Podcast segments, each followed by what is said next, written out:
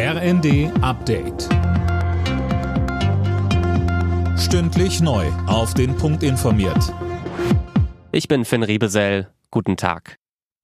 Bei ihrer zweitägigen Kabinettsklausur will die Ampelregierung heute und morgen mehrere Streitpunkte aus dem Weg räumen.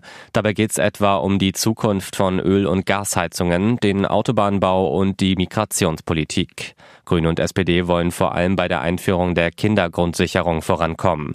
Ein wichtiger Punkt, so der Chef des Deutschen Kinderschutzbundes Heinz Hilgers im Zweiten. Etwa zwei Drittel aller Kinder, die in Armut leben, leben bei Erwerbstätigen, die aber ein prekäres Einkommen haben, das nicht ausreicht, um ihre ganze Familie zu versorgen.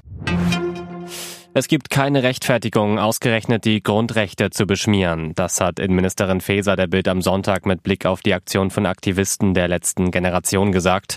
Sie hatten gestern das Denkmal mit Grundgesetzartikeln am Bundestag mit schwarzer Farbe übergossen.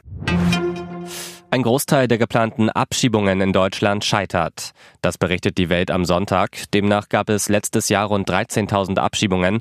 23.000 scheiterten allerdings. Fabian Hoffmann. Gründe dafür gibt's mehrere. Unter anderem liegt es auch am Ukraine-Krieg, weil Flüge in die am Krieg beteiligten Länder im letzten Jahr abgesagt wurden. Etwa 7000 konnten nicht abgeschoben werden, weil sie von den Landespolizeien nicht angetroffen wurden. In anderen Fällen haben die Betroffenen beispielsweise kurz vor der Ausreise noch Widerspruch gegen die Abschiebung eingelegt.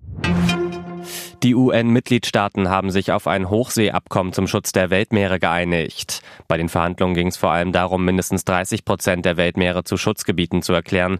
Jahrelang hatten die Länder um so ein Abkommen gerungen. Alle Nachrichten auf rnd.de